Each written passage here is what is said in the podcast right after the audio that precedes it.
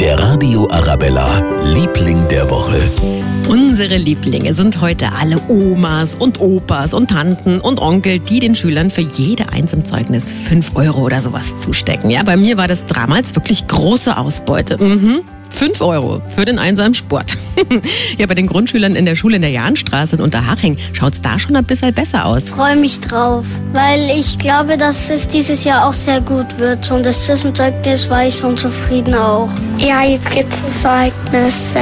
Und ich habe Angst, dass ich in Deutsch wieder eine schlechte Note im Zeugnis habe. Da steht ja auch drin, wie man sich so verhält. Bei mir steht immer, ich muss doch ein bisschen besser aufpassen.